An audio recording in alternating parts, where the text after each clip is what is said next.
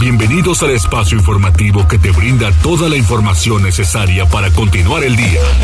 Mariloli Pellón y el mejor equipo de reporteros y especialistas son tu enlace con lo más relevante de Puebla, México y el mundo. Tribuna PM, tu enlace.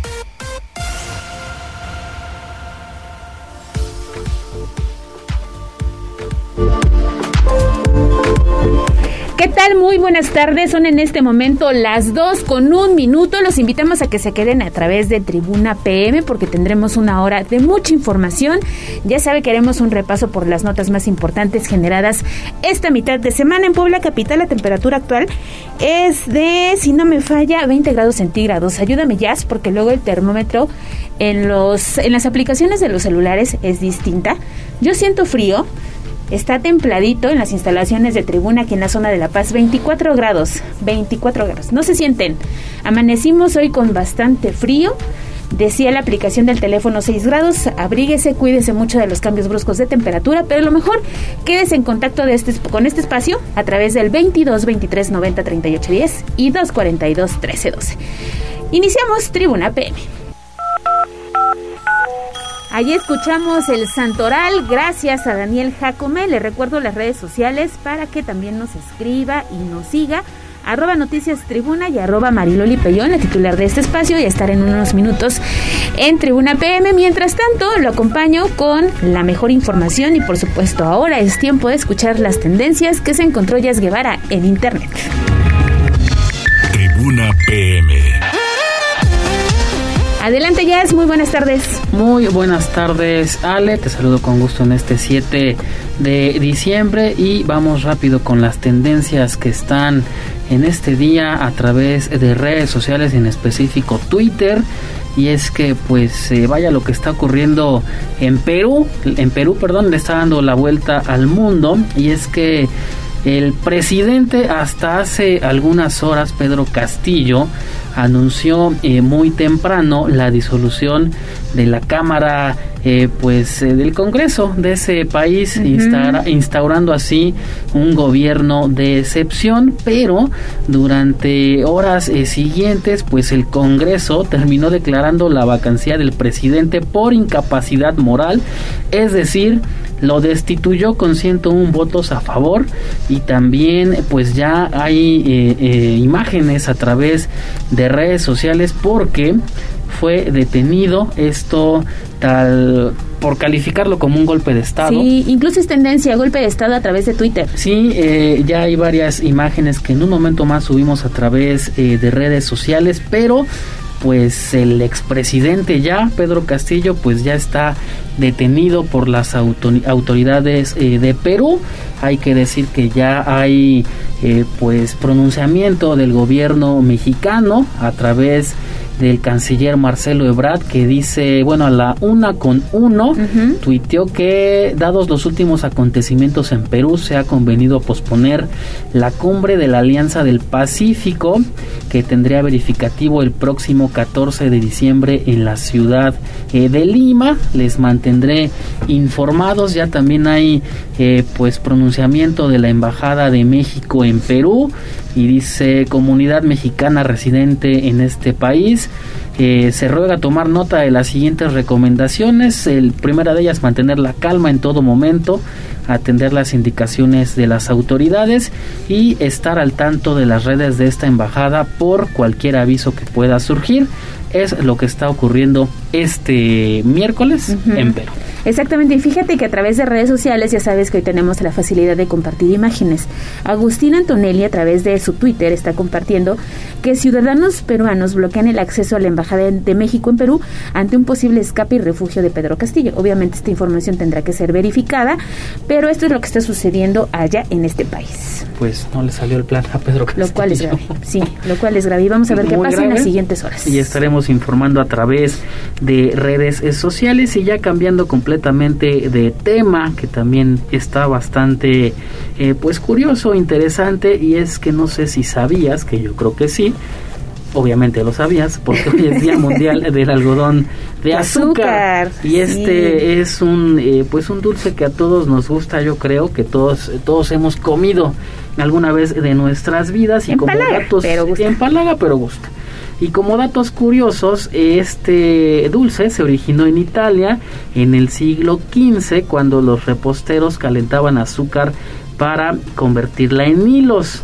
También esta invención fue presentada en la Exposición Universal de París el 7 de diciembre de 1900 para el año de mil, eh, bueno, en 1897, el dentista William Morrison y también el pastelero John Wharton patentaron la máquina para producir algodón de azúcar y en nuestro país llegó en 1930 cuando este, yo creo que es uno de los circos más importantes del país, el circo Ataide, trajo dos máquinas de algodón de azúcar, se lo merecen este, se lo merece el circo, el cual eh, pues vendían el nombre de Ilusión en París y estoy seguro que el próximo 12 de diciembre en el corredor gastronómico que instalarán cerca del Paseo Bravo habrá estos algodones. Sí, vamos a compartir la foto. Es que hay de colores morados, azules, rosas, blancos y he visto ahora verdes.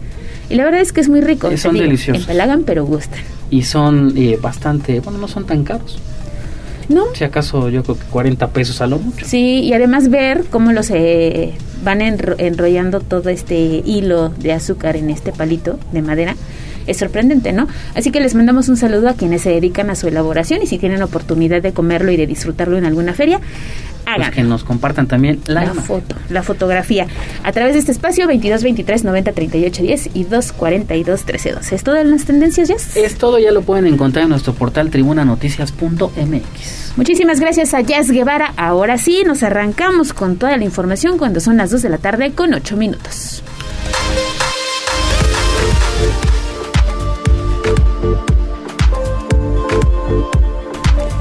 Hacemos enlace con Pilar Bravo porque es necesaria la reforma electoral. Esto es lo que dice el gobernador Miguel Barbosa. Buenas tardes, Pili. Gracias, Ale. Muy buenas tardes al auditorio. Una vez que el proyecto de reforma electoral del presidente ha tenido que cambiar ante la revisión que ha tenido en la Cámara de Diputados, bueno, el gobernador del estado eh, señaló que el plan B de esta reforma electoral pues deberá eh, pues tener las modificaciones porque dijo sí es necesario que eh, la estructura del Instituto Nacional Electoral pues tenga un cambio y que se hagan al ejecutivo al señalar que lamentablemente ahora los integrantes del instituto, sobre todo los consejeros, pues se han convertido pues en un eh, sobre todo en un enemigo del gobierno del estado y eso es inadecuado. Esto dice el objetivo una posición de rivalidad en contra del actual gobierno. O sea, eso es innegable. Y finalmente, pues las instituciones hay que cuidarlas, hay que protegerlas, pero no hay que dejar que se deformen. Y nadie en México puede, puede estar de acuerdo en decir que el INE no requiere una transformación. Requiere una transformación. ¿Para qué sirvió el INE antes del 2018? ¿Sí? Pues para permitir que la, la, la alternancia en el poder se jugara a partir de los intereses, de los intereses. Y siempre acaba volviéndose ese tipo de instituciones, instituciones con, con una visión de preservar el estado de cosas. Y siempre se vuelven instituciones de derecha. Y bueno, señaló que con las modificaciones que se pueda realizar cuando pues ya finalmente se tenga que revisar el plan B que ha propuesto el gobierno federal, bueno, pues servirá para que los excesos cometidos desde el INE se puedan limitar. El reporte, Ale, de este tema. Muchas gracias, gracias Pili, ya te saluda Mariloli, ¿cómo estás? Sí. Oye, Pero también tenemos otra cosa más, porque Puebla estrena dos unidades de hemodiálisis, eso es una muy buena noticia, pero la prevención es más importante. Claro que sí, Mariloli. Fíjate que las enfermedades renales van en aumento en Puebla y en realidad en todo el país. La prevalencia es del 11% en la población mexicana. Es decir, alrededor de 13 millones de personas presentan algún grado de daño renal. Por eso en Puebla necesitaba unidades de hemodiálisis para atender la demanda de los enfermos debido a que se trata de un tratamiento sustitutivo muy caro. En el Hospital del Niño Poblano y en el Hospital del Norte, el secretario de Salud invitó al gobernador Miguel Barbosa a inaugurar estos equipos que tuvieron un costo de 13 millones de pesos y que representan un gasto importante para el sector. El secretario de Salud, José Antonio Martínez, dio una radiografía de la importancia de contar con estos equipos. Escuchemos. En Puebla actualmente tenemos un registro de 7.500 pacientes de todos los grupos etarios que padecen un tipo de afección renal. De ellos, 1.400 requieren de terapia sustitutiva y el 10% de ellos son menores de 17 años. Los poblanas y las poblanos sin seguridad social que requieren de este tipo de servicio gastan anualmente alrededor de 180 mil pesos, lo que representa un gasto catastrófico para las familias. Muchas de esas familias que viven al día gastan sus ahorros, pierden su patrimonio y muchas otras familias no pueden pagar la terapia. En el Hospital del Niño Poblano, donde también hay menores que enfrentan la insuficiencia renal, la instalación de la unidad de hemodiálisis representará para los padres de familia un respiro y una esperanza de vida, dijo una madre de familia al agradecer que ahora puedan tener el servicio para sus hijos enfermos y nos decía, Hemos perdido mucho más que la salud de nuestros hijos. Hemos solventado mucho más económica y emocionalmente de lo que muchos podrían imaginar. Esperamos que se mantenga el foco en este sector de la población que tanto necesita, que las autoridades sigan sensibles ante estas infancias vulnerables. Gracias por brindarnos la oportunidad a quienes más necesitamos y esto nos compromete a nosotros, como padres, a pegarnos más al tratamiento en vistas de un mejor futuro para nuestros hijos.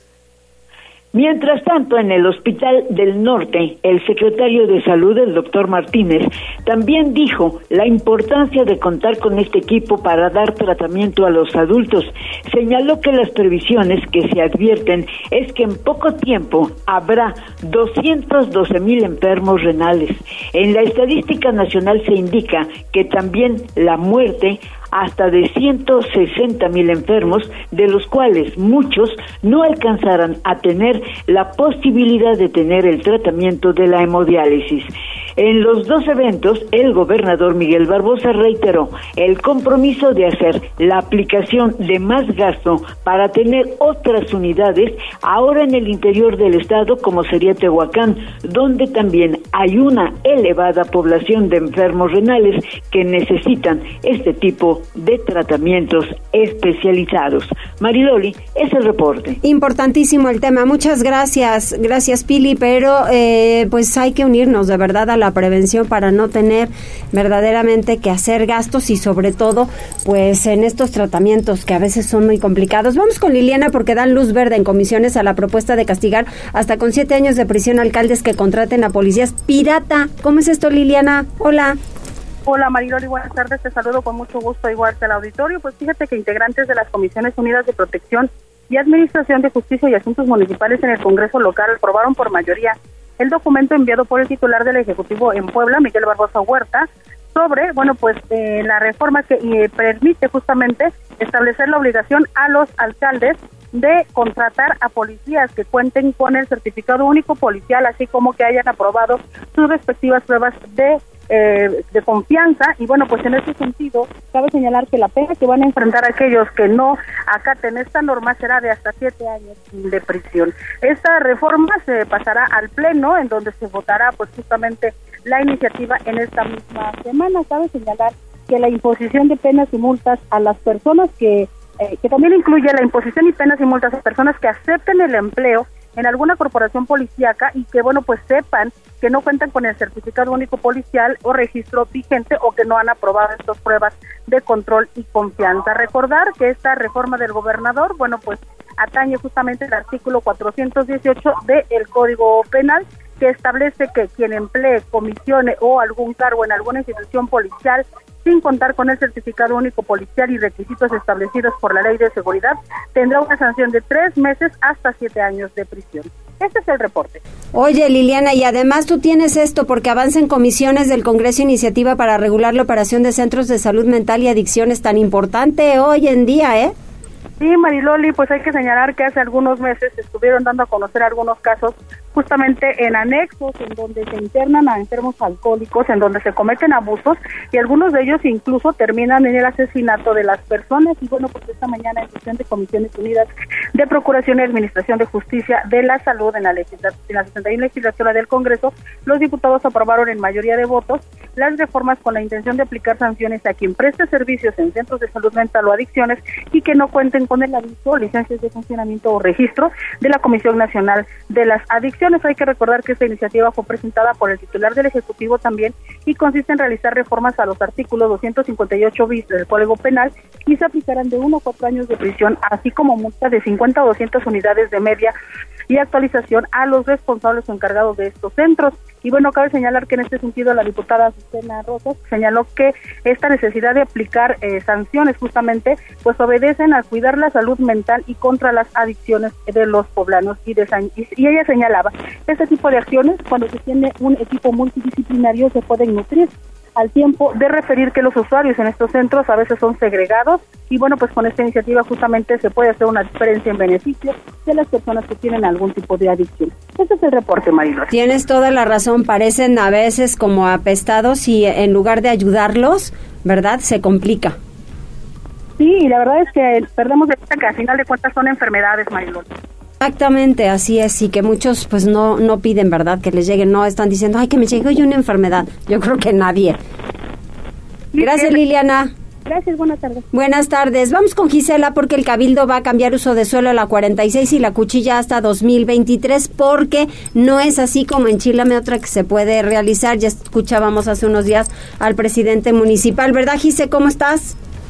Así es, Mariloli, te saludo con mucho gusto, igual que a nuestros amigos del auditorio. Y precisamente, pues esto lo dio a conocer Guadalupe Rubarena García, síndico del Ayuntamiento de Puebla, quien señaló que el Instituto Municipal de Planeación llevará a cabo el estudio del cambio del Plan Municipal de Desarrollo.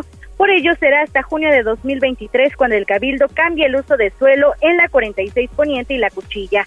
Sin embargo, dio a conocer que en la siguiente sesión, previamente analizada en comisiones, modificarán el Código Reglamentario Municipal, esto para otorgar atribuciones a normatividad y los progresos que deben seguir en ambas zonas.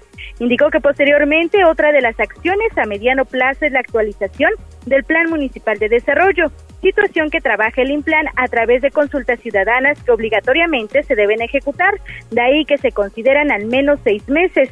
Manifestó que los cambios de uso de suelo se hacen por zonas, no por establecimientos, y por ello son cerca de seis meses y se estima concluir en junio de 2023 aproximadamente. Arrubarena García dejó en claro que estas acciones son independientes a las que pueda desarrollar el gobierno del Estado, una vez que también anunció la expropiación el reporte, Mariloli. Muchísimas gracias, Gisela. Hay que estar pendientes. Y vamos con David, porque con la fe a cuestas peregrinos emprenden viaje a la Basílica de Guadalupe. David, adelante. Bueno, bueno. Sí, te escuchamos. Ah, pues Loli, fíjate, te comento, se acerca el Día de la Virgen de Guadalupe y cientos de personas de todas partes comienzan sus travesías hacia la Basílica de Guadalupe. Serán días de esfuerzo intenso entre caminos diversos y ciertos obstáculos, pero para agradecer y mostrar su devoción a la morenita del Tepeyac. Rufino Romero, de 39 años, partió de su hogar en Acuexomac con un único propósito, llegar al santuario de la Virgen para sobre todos los favores que le ha hecho a lo largo del año. De hecho, pudimos platicar con él y esto fue lo que nos comentó. Mi gusto es por ir a agradecer. Muchos, muchos tienen la necesidad de ir a pedir, pero yo no. Yo es ir a agradecer porque tal vez muchas veces nos dan más de lo que uno, uno podría pedirle. En estos 25 años he conocido distinta gente, gente mayor que me ha puesto un gran ejemplo en cuestión de fe. También ahora sí que he aprendido este cuestiones de que si uno se tuerce, si uno se roza, o sea, distintas curaciones que hay que hacer en el trayecto, porque a veces las ámpulas, mi primer año que fui, fui con un amigo de Zacapespa, su nombre es Rodolfo, Arias el Rambo. Así, junto con Ángel Mantilla, hicieron su primer parada para tomar un descanso en Nealtican y esperaban llegar antes de las 7 de la noche a un lugar llamado Cabaña de los Ardos, en la zona de Paso de Cortés, donde les darían albergue para pasar una noche de descanso y seguir su camino mañana a primera hora de la mañana. Durante estos días será muy común ver a cientos de peregrinos en su misión hacia la Ciudad de México, por lo que será importante respetar su camino y mostrar empatía en su travesía. Loli, pues esa es la información que tenemos desde hoy, que fue una muy fría mañana, también comentarlo eso, porque se están eh, pues aventando en temperaturas a 4 grados centígrados. Loli, pues esta es la información. Está muy complicado con las bajas temperaturas y para evitar accidentes hay que estar muy pendientes de ellos. Gracias, David. Loli, te mando un fuerte abrazo. Igualmente, muchas gracias. 14 horas con 22 minutos. ¿Hay mensajes? Así es, Mariloli, empezamos a través de WhatsApp. Dice buenas tardes, escuchando las noticias en mi hora de comida desde Playa del Carmen, Quintana. ¡Ay, guau! ¡Qué escenario! Saludos especialmente a Mariloli y a Ale Bautista. Muchas gracias, sí, Ale Bautista, que aquí entró al quite unos minutillos. Muchas gracias y a todo el equipo siempre gracias. Franja de Metal dice buenas tardes Mariloli y a la cabina. Perdón, también saludos para Ale Bautista y bienvenida. La señora Magdalena Ortiz de la Rosa, hoy no me aguanté las ganas. Me compró una semita de milanesa de cerdo con mucha grasa y papas fritas un refresco para acompañarla y chicharrines con limón y sal de postre. Y Beta Alejandra Ortega, buenas tardes Mariloli, está precioso tu saco. Muchas gracias, muy amables. Carlos Charlot dice buenas tardes Mariloli, le podrían preguntar al secretario de salud si aún se pueden aplicar vacunas contra la influenza y para qué edades. Eh, son básicamente los menores. Ah, pues ahorita viene el doctor, ¿para qué mejor? Yo le estoy inventando. el experto que le diga. Espérese tantito y después de la pausa el doctor, el secretario de salud. Y por lo pronto es lo más importante. Muchas gracias, volvemos enseguida. Enlázate con nosotros. Arroba Noticias Tribuna en Twitter y Tribuna Noticias en Facebook. Ya volvemos con Tribuna PM. Noticias, tendencias y más. Estamos de regreso. Tribuna PM, tu enlace. Continuamos en Tribuna PM 14 horas con 26 minutos. En la línea telefónica, el secretario de Salud, José Antonio Martínez García. Doctor, ¿cómo estás?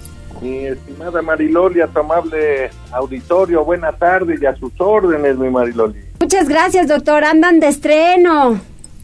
Sí, Mariloli, fíjate que una iniciativa del gobernador que nunca antes se había presentado en los servicios de salud del Estado de Puebla, en la Secretaría de Salud, y es el tener las unidades de hemodiálisis para la gente más pobre, Mariloli. Esto es una noticia extraordinaria. Fíjate, Mariloli, que los que viven con insuficiencia renal crónica y no tienen eh, seguridad social, gastan aproximadamente por año 180 mil pesos.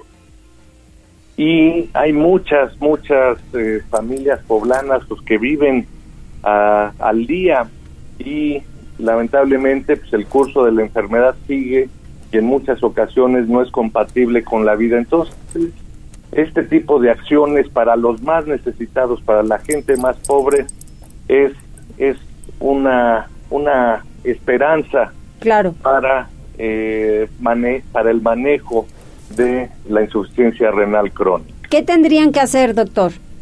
Mira, Mariloli, eh, ahorita obviamente es la valoración eh, por el especialista, son nefrólogos y médicos internistas, para ver en qué grado de afectación renal tienen y si son candidatos a hemodiálisis o diálisis peritoneal. Y una vez que se integre el diagnóstico con la necesidad de cualquiera de estos dos servicios, eh, se iniciaría y se pondría ya en el protocolo para eh, que tengan sus citas y dependen el número de sesiones por semana. Entonces hay que acudir, hay que acudir a los hospitales cercanos. El día de hoy fue el Hospital del Niño Poblano para todos los menores de 16 años y el Hospital del Norte, pero ya el Hospital del Sur está en un avance del 95%, lo mismo está en, en, en Teciutlán y con avance del 60%, 65% está Tehuacán y también eh, Huauchinango. Entonces, vamos con esta primera etapa eh, por indicación del gobernador, vamos a estar creciendo para llegar prácticamente a todas las ciudades más importantes de las diferentes regiones eh, del estado de Puebla. Nos faltaría la Mixteca y también eh, la zona eh, del Seco, pero eh, vamos avanzando, eh, Mariloli, con un programa pues que nunca se había se había dado en la Secretaría de Salud y somos, fíjate, de los pocos estados a nivel nacional que Sí. da gratuidad de los servicios. Oye, yo te voy a decir una cosa que es muy importante y eso lo reconozco, que en salud hemos ido avanzando considerablemente. Pero aquí hay dos situaciones. Una, el que ya tiene el padecimiento, afortunadamente hay una esperanza de vida. Pero para el que no, ¿cómo manejamos la prevención? Claro, la prevención es primero acudir con el facultativo, con el médico, y si el médico ve que tiene síntomas de la eh, de alguna afectación renal, debe de realizar una química sanguínea donde sale la urea, la creatinina, y estos parámetros son los que nos dice en qué etapa puede estar de la insuficiencia renal o del defecto renal y si es candidato a estos tratamientos o solo con medicamentos. Por eso es muy importante acudir previamente al médico. Sí, siempre, siempre es importante no automedicarse y no creer que tienen Claro. algo y de repente tomar algo, tomar algún tratamiento porque me dijo alguien que le Claro. venía bien eso y entonces eh, ahí se viene a complicar el estado de salud. Oye, doctor, pues muchas felicidades por esto y que la gente, la gente vaya, que se haga las pruebas necesarias si tienen algún síntoma. ¿Cuáles pueden ser esos síntomas? Los síntomas, fíjate que, que los principales son la retención de líquido. Se empiezan a hinchar las piernitas, Ok, luego también el abdomen y luego la carita, pero primero son las piernitas. sí, Dejan de orinar como orinaban antes. uy, y muy importante, generalmente viene a consecuencia de una diabetes mal eh, Tratada. mal tratada, o sea, no, no que, que, que la trate mal el médico, sino que eh, nosotros mismos en ocasiones no no comemos eh, lo que debemos de comer, no Sí. tomamos el medicamento y esta enfermedad progresa y empieza a afectar muchos órganos y uno de los órganos que afecta son los riñones. así es. Oye, doctor, pues vamos también a platicar. ¿Hay casos COVID ahorita? Fíjate que el número de casos se ha incrementado, afortunadamente Mariloli, no de una forma alarmante, y el número de hospitalizados, que es nuestro parámetro principal, se ha mantenido muy bajo, Mariloli. Entonces, las proyecciones que teníamos de que en esta temporada invernal iba a ser de forma exponencial a partir de la segunda semana de, de noviembre, pues afortunadamente no ha sido como, como teníamos las proyecciones por los comparativos de años inmediatos anteriores, pero no Sí. hay que bajar la guardia porque ahorita ya empieza el onceavo frente frío, pero ya vienen las tormentas invernales, esas que duran cuatro o cinco días, baja muchísimo la temperatura y ahí vamos a estar más expuestos a la COVID-19 y a la influenza, Mariloli. La influenza sí se incrementó, viendo los datos de los últimos tres años, Sí, se ha incrementado de forma importante, ya ha habido defunciones y todas las defunciones, Mariloli, hubieran sido prevenidas si se hubieran vacunado en el mes de octubre que iniciamos la vacunación contra la influenza. Estamos muy por debajo de la meta, estamos alrededor del 44, 45% de, las de la población blanco. Hay que recordar que mayores de 70 años vacúnense, menores de 5 años pero mayores de 6 meses vacúnense y todos aquellos mayores de 5 años hasta 59 años, 11 meses que tengan alguna como- comorbilidad y embarazados, vacúnense por favor salva vidas igual que la vacuna contra la COVID. Así es, entonces obligatoriamente de seis meses a cinco años y de 60 y más es, es son aquellas personas quienes se deben vacunar y de esos eh, cinco años hasta seis años, ¿no? Hasta los 59. Sí. Entonces son aquellos que si tienen alguna comorbilidad se pueden vacunar. Así es, y las embarazadas, muy importante. Y las embarazadas, claro. Así es, mi Mariloli. Muy bien, porque fíjate que está diciendo también Miguel Romero, dice, buenas tardes, dice una pregunta, que si no hay vacunas para el COVID, dice, porque yo me la puse en agosto y ya me tocará otra vez. No, mira, ahorita los que ya tienen el refuerzo, dependiendo de la edad, mayores de 60 años son dos refuerzos, dos refuerzos. Menores de 60 años, pero mayores de 17 años es un refuerzo. Sí. Y de 5 años a 16 años, 11 meses, es el esquema completo. Bueno, la pregunta es, ¿hay vacunas? Ahorita no, Mariloli, ya nos avisó la federación que llegan ya a partir de la próxima semana, llegan eh, las vacunas eh, Abdala, aparentemente, todavía no nos confirman, pero en la plática que tuvimos de forma informal con el doctor Wilson, eh, nos comenta que es muy probable que lleguen. Esta vacuna no, no la hemos eh, puesto en Puebla. antes de empezarla a aplicar, eh, nos enseñan cómo se debe de manejar el biológico, cuándo se debe de descongelar, cuáles son las dosis, si va a haber dosis este, de refuerzo, si es una sola dosis. Ya sabemos que para inicio de tratamiento o inicio de vacunación son tres dosis y todos estos eh, reglas de, operación de aplicación las daremos a conocer en su momento.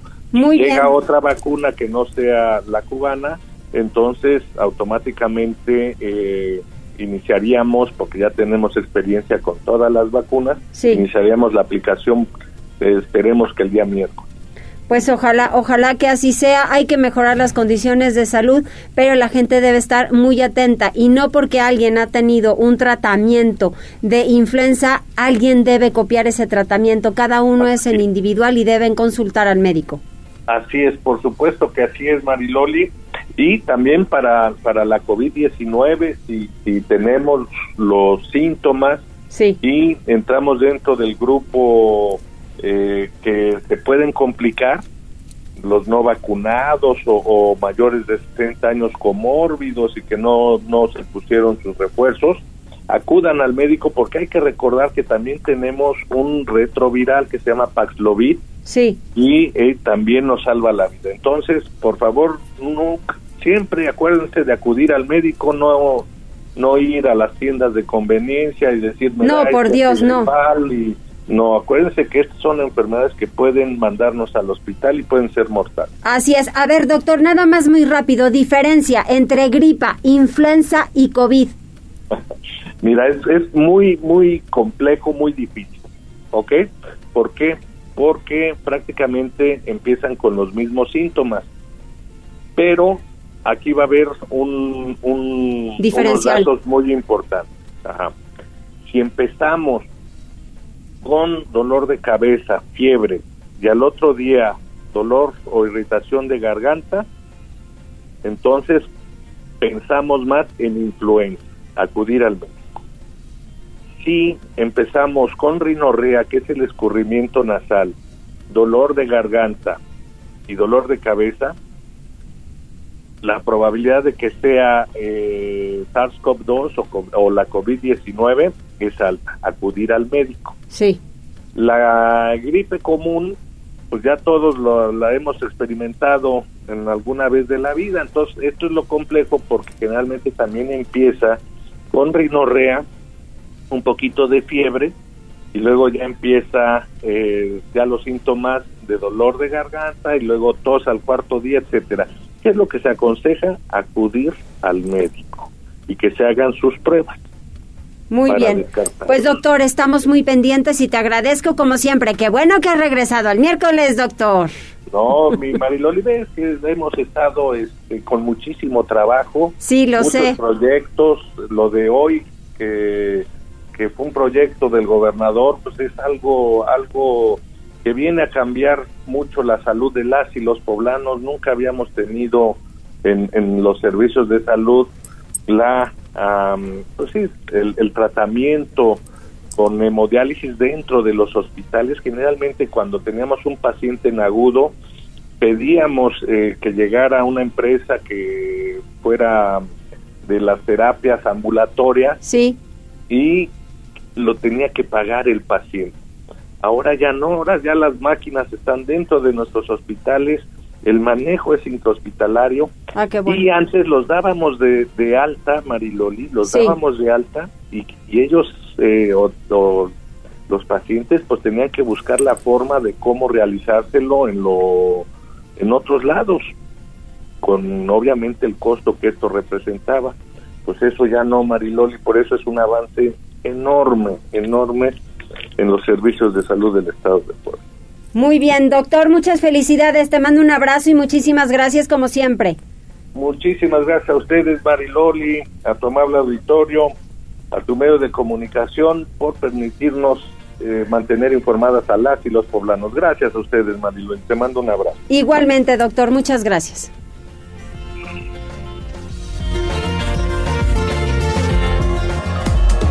Vamos con Pili porque se inauguró la Expo Navideña en el Centro de Convenciones con una muestra de 200 artesanos. Adelante, Pili, qué bueno.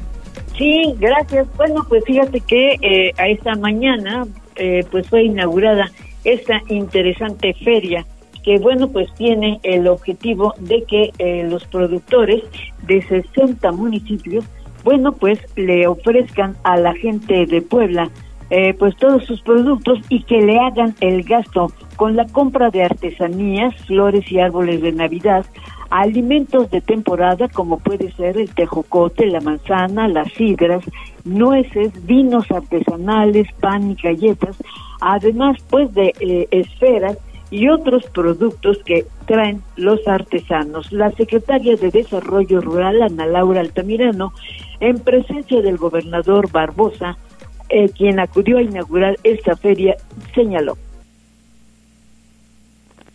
La Expo Navidad Orgullo Puebla será un punto de encuentro de carácter familiar para que a partir de hoy y hasta el domingo 11 de diciembre acudan a degustar más de 600 productos de 60 municipios, entre los que destacan la miel, el mezcal, el café, mole deshidratados, panela, canela, vainilla, salsa, sidra, vino, refresco, botana, árboles de Navidad, flores de Nochebuena y artesanías a base de palma, talavera, textiles y mucho más. Y bueno, el objetivo pues de esta muestra es apoyar la economía de los artesanos y la economía naturalmente de los productores de estos municipios del interior del estado.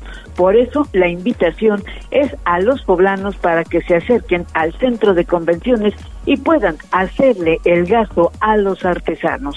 Es mejor hacer un regalo artesanal que un regalo comercial. El reporte, Mariloli. Tienes toda la razón. Oye, ¿y qué pasó en el Colegio Puebla? Pues mira, el Colegio Puebla no es el colegio escolar ¿eh? que, que tú y yo conocemos, no, no, el Colegio de Puebla, te acordarás que eh, fue una institución pues de estudios eh, superiores elevados principalmente de historia, de filosofía y de literatura, así como de otras ciencias, que estuvo a cargo de verdaderos intelectuales. Si no mal recuerdo, pues nació allá como por los años 80 y bueno, pues ha realizado y tiene ediciones y libros que se realizaron ahí por mucho tiempo. Sin embargo, resulta que durante los últimos cinco años se convirtió en una institución alejada de sus objetivos y se utilizó, al parecer, al lavado de, de dinero de pasadas administraciones. Aunque este gobierno desconocía incluso su existencia de este organismo, la nueva administración de la Secretaría de Educación Pública abrió la caja de Pandora y se encontró irregularidades administrativas escandalosas. Por eso el gobernador Miguel Barbosa ordenó de inmediato pues no hacer una auditoría, sino una revisión de fondo, tanto por parte de la Contraloría, de la Función Pública y hasta pues del Congreso. El objetivo es esclarecer pues el monto de más de 400 millones de pesos. El reporte. Gracias, Pili. Hasta luego. Vamos con algo especial, porque la Villa Iluminada de Atlisco ya comenzó con una nueva ruta llena de luz y color que les va a encantar. El recorrido es de 1.8 kilómetros, hay que maravillarse con millones de luces y figuras monumentales que decoran las principales calles de este pueblo mágico. Es un trayecto inclusivo pensado justamente para que sea disfrutado por chicos y grandes, así que podrán tomar las mejores fotografías. Hay que recordar que la Villa Iluminada está en el centro de la ciudad de Atlisco y es totalmente gratuita. De lunes a domingo, a partir de las 6 de la tarde, se enciende la magia de la Villa Iluminada. Hay que visitarla con sus seres queridos y van a encontrar los mejores escenarios para sus fotografías. Nosotros continuamos 14 horas con 44 segundos y volvemos.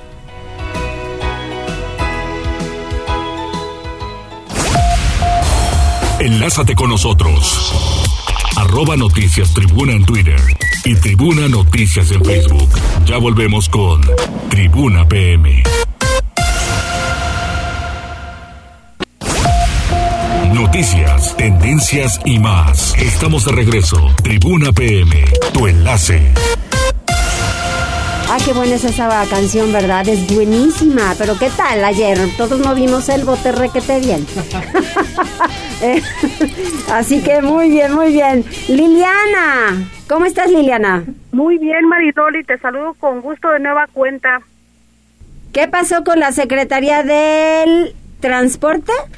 No, del trabajo. trabajo. Ah, del trabajo, porque fíjate que ayer presentaron algo, bueno, hoy en la mañana, ¿no? Presentaron algo importantísimo con aquello de la consolidación de las cooperativas. Fíjate que están hablando de apoyos, pero que sí le lleguen a quienes realmente lo necesitan y, requieran de ello. Efectivamente, Mariloli, fíjate que esta mañana Gabriel Biestro Medinilla, secretario del Trabajo en la entidad, encabezó la entrega de apoyos como parte del subprograma de constitución de sociedades cooperativas de la dependencia a su cargo. Y quiero comentarte que en este sentido, pues fueron 56 cooperativas las que recibieron cheques por un monto de 4.640 pesos cada uno. Esto suma un poco más de 250 mil pesos en total. Y bueno, ¿para qué es este pago? Pues este cheque, perdón, es para que ellos puedan hacer el pago ante el notario sobre su acta constitutiva y bueno, finalmente consolidar esta sociedad mercantil.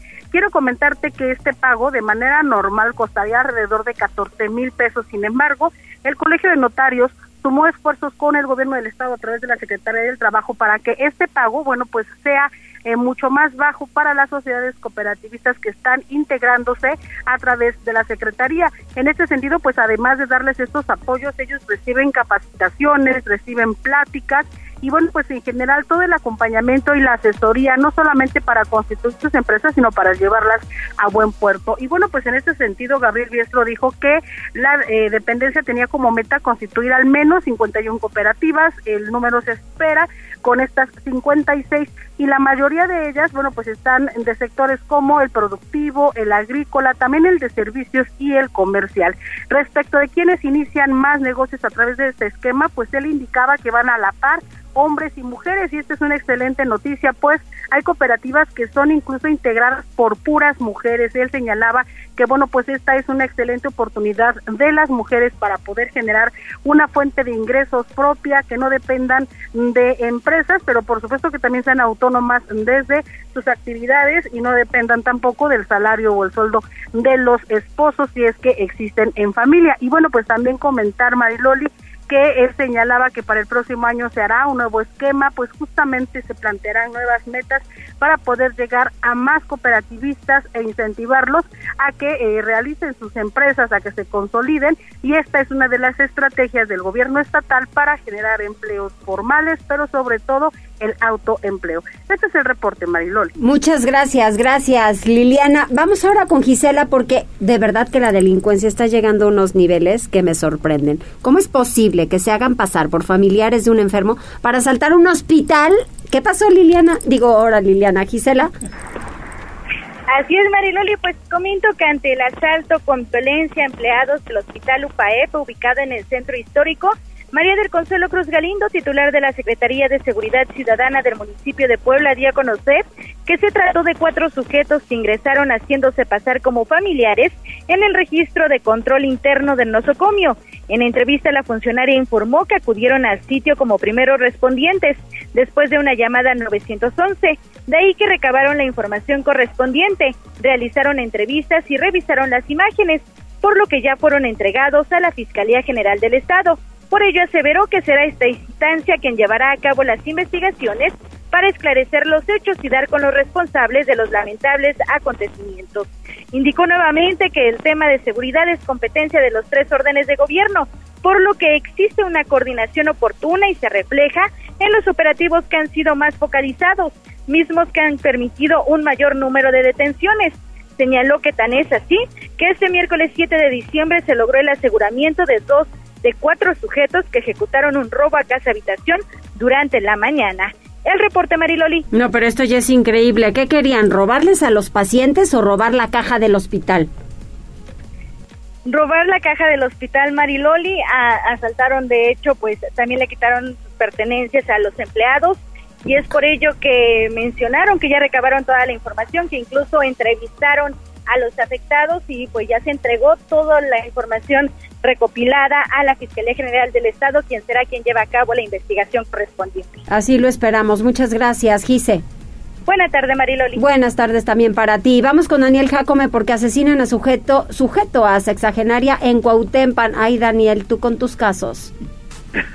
¿Qué tal, Mariloli? Te saludo con gusto. Efectivamente, pues en seguimiento a investigaciones por la privación de la vida de una mujer de la tercera edad en San Esteban Cuautempan, la Fiscalía General del Estado de Puebla obtuvo la vinculación a proceso de Daniel. Consta en la carpeta de investigación que el 23 de mayo de 2021, la víctima, quien fue interceptada por el imputado cuando regresaba a su domicilio sobre un paraje conocido como Tanques, presuntamente bajo los influjos de alcohol, Daniel la agredió física y sexualmente tras privarla de la vida y abandonó el cuerpo para darse a la fuga. El señalado fue aprendido por agentes investigadores en mayo de 2021 por otro hecho similar ocurrido en contra de una mujer de 62 años de edad el 25 de abril del, del mismo año. Al establecer que Daniel también sería posible responsable del segundo homicidio, la Fiscalía General del Estado formuló imputación en su contra y obtuvo su vinculación a proceso con la medida cautelar de prisión preventiva oficiosa. Loli. Muchísimas gracias. Oye, pero también hay otro caso en donde hay un atropellamiento y matan a cinco personas en Altepeji. Efectivamente, un hecho realmente lamentable. En audiencia, la Fiscalía General del Estado de vinculación a proceso de Alejandro Faustino, presunto responsable del delito de homicidio culposo. Las víctimas, dos adultos y tres menores de edad, fueron privadas de la vida el 8 de noviembre de 2022 sobre la carretera Tehuacán-Teotitlán de, de San Francisco Altepeji. Presuntamente el imputado al conducir una camioneta Chevrolet Pickup perdió el control impactando contra las personas quienes circulaban por la zona. Al establecer su presunta responsabilidad, la Fiscalía General del Estado de Puebla formuló imputación en su contra y presentó datos de prueba ante el juez de control, quien determinó vincular a proceso a Alejandro Faustino con la medida cautelar de prisión preventiva justificada. Loli. Muchísimas gracias, Daniel.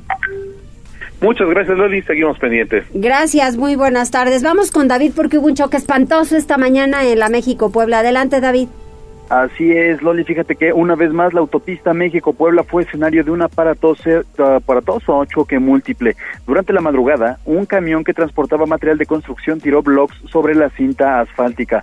Posterior a eso, y unos minutos antes del amanecer, y debido a la oscuridad en la zona por falta de alumbrado público, un vehículo impactó uno de los blocks, dañando considerablemente su rin y provocando un frenado de emergencia. Detrás del vehículo particular, una camioneta familiar lo rozó en una maniobra, pero esta fue proyectada a varios metros por un tráiler que todavía venía atrás y no alcanzó a disminuir su velocidad y por detrás de este una camioneta de carga se incrustó en la caja del tráiler provocando que las bolsas de aire pues aparecieran Loli. De este incidente las personas involucradas solo presentaron golpes leves y un niño con un golpe en la cabeza. Las maniobras para el retiro de los vehículos duraron varias horas mientras el tráfico alcanzó una longitud de aproximadamente cuatro kilómetros debido al cuello de botella que se generó en la zona y así diariamente, diariamente podemos encontrar pues casos de incidentes en la autopista México-Puebla una vez más. Esta vez fue a la altura del Hospital de Ortopedia Rafael Moreno Valle. Loli, esa es la información. Gracias. Nos vemos mañana. Nos escuchamos mañana, Loli. Muchas gracias y vamos ahora con información deportiva. Tribuna PM. Adelante, Neto, que yo sigo con el coraje atravesado. ¿Qué tal Mariloli? Muy buenas tardes, buenas tardes a todo el auditorio. Así es, luego de que España pues quedó eliminada, pues ya quedaron definidos los cuartos de final de lo que será la Copa del Mundo de Qatar 2022 que estarán arrancando el próximo viernes a primera hora, es decir, a las 9 de la mañana, tiempo del centro de México. La selección de Brasil se estará midiendo ante el conjunto de Croacia. Veremos, veremos si sigue el ritmo impuesto por el conjunto comandado por Tite, que pues ya recuperó en plena forma al atacante brasileño Neymar y cada vez que tiene presencia en el terreno de juego, pues sin duda alguna marca diferencia ante un equipo croata que pues parece, parece que ha envejecido, pero pues sigue o sabe, sabe jugar este tipo de instancias, así lo ha hecho prácticamente desde su existencia haciendo un fútbol sumamente complicado y llevando los mismos hasta el alargue donde ya tiene experiencia de avanzar a las siguientes rondas. A segunda hora, Argentina ante Países Bajos, uno de los partidos más esperados de esta fase de cuartos de final, porque pues tiene, tiene sin duda alguna tintes de revancha lo que será este compromiso, sobre todo por lo que sucedió recientemente en Brasil 2014, donde Argentina dejó en el camino al equipo de Países Bajos, antes lo había hecho el cuadro europeo en el Mundial de Francia 98, así que un partido que sin duda alguna promete grandes emociones. La actividad continuará el próximo sábado a las 9 de la mañana. La sorpresa de lo que es este campeonato, el conjunto de Marruecos que estará midiéndose a Portugal. Portugal que pues no extrañó en el último partido de octavos de final a Cristiano Ronaldo con un Gonzalo Ramos que prácticamente salió de la nada, pues eh, salta, salta como amplio favorito. Veremos y continúa la sorpresa por parte del conjunto marroquí. Y finalmente, pues tal vez el partido más esperado al sábado a la una de la tarde, Inglaterra ante Francia, dos candidatos serios, Francia que es el actual monarca del mundo, ante Inglaterra, pues que tiene un nivel que promete, promete en serio. Así que, pues ahí están los partidos que se llevarán a cabo el próximo viernes y sábado. Vámonos con información del Club Puebla porque ser un equipo ofensivo a la espera de dos altas que se den en los próximos días, manteniendo la identidad de los últimos cinco campeonatos y llegar lo más lejos posible, es decir, tratar de conseguir una sexta clasificación a la liguilla de forma consecutiva es lo que promete Eduardo Arce, así lo dijo en su presentación como nuevo director técnico del conjunto poblano. Eduardo Arce que tendrá su primera experiencia como timonel del máximo circuito. Hay que recordar que ya defendió la playera del propio Puebla, también lo hizo con el conjunto de Atlante y Tepic. Después fue técnico del estratega de las Fuerzas Básicas de Puebla, pasando por Liga Premier, las filiales Sub-15 y Sub-17 y recientemente estratega de la Sub-20, donde encaminó al equipo al campeonato, ganando precisamente el cetro en la apertura 2020. Fue parte del cuerpo técnico de Nicolás Lercamón y ahora estará acompañado por Matías Córdoba y también Isaac Moreno, un preparador físico español, mientras que se mantiene Ignacio Sánchez como entrenador de porteros y par de analistas. Por cierto, el guardameta Anthony Silva seguirá siendo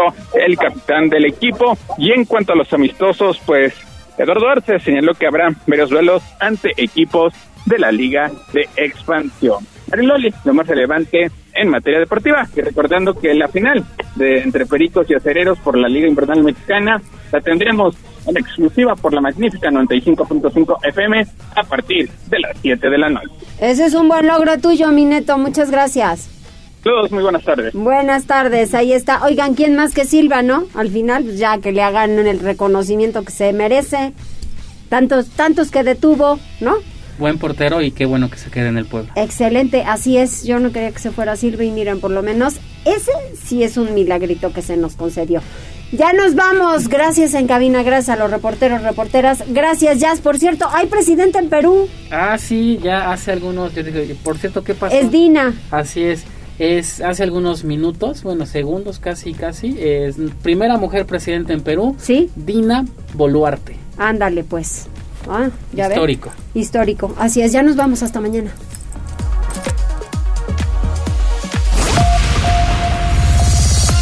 Gracias por enlazarte con nosotros.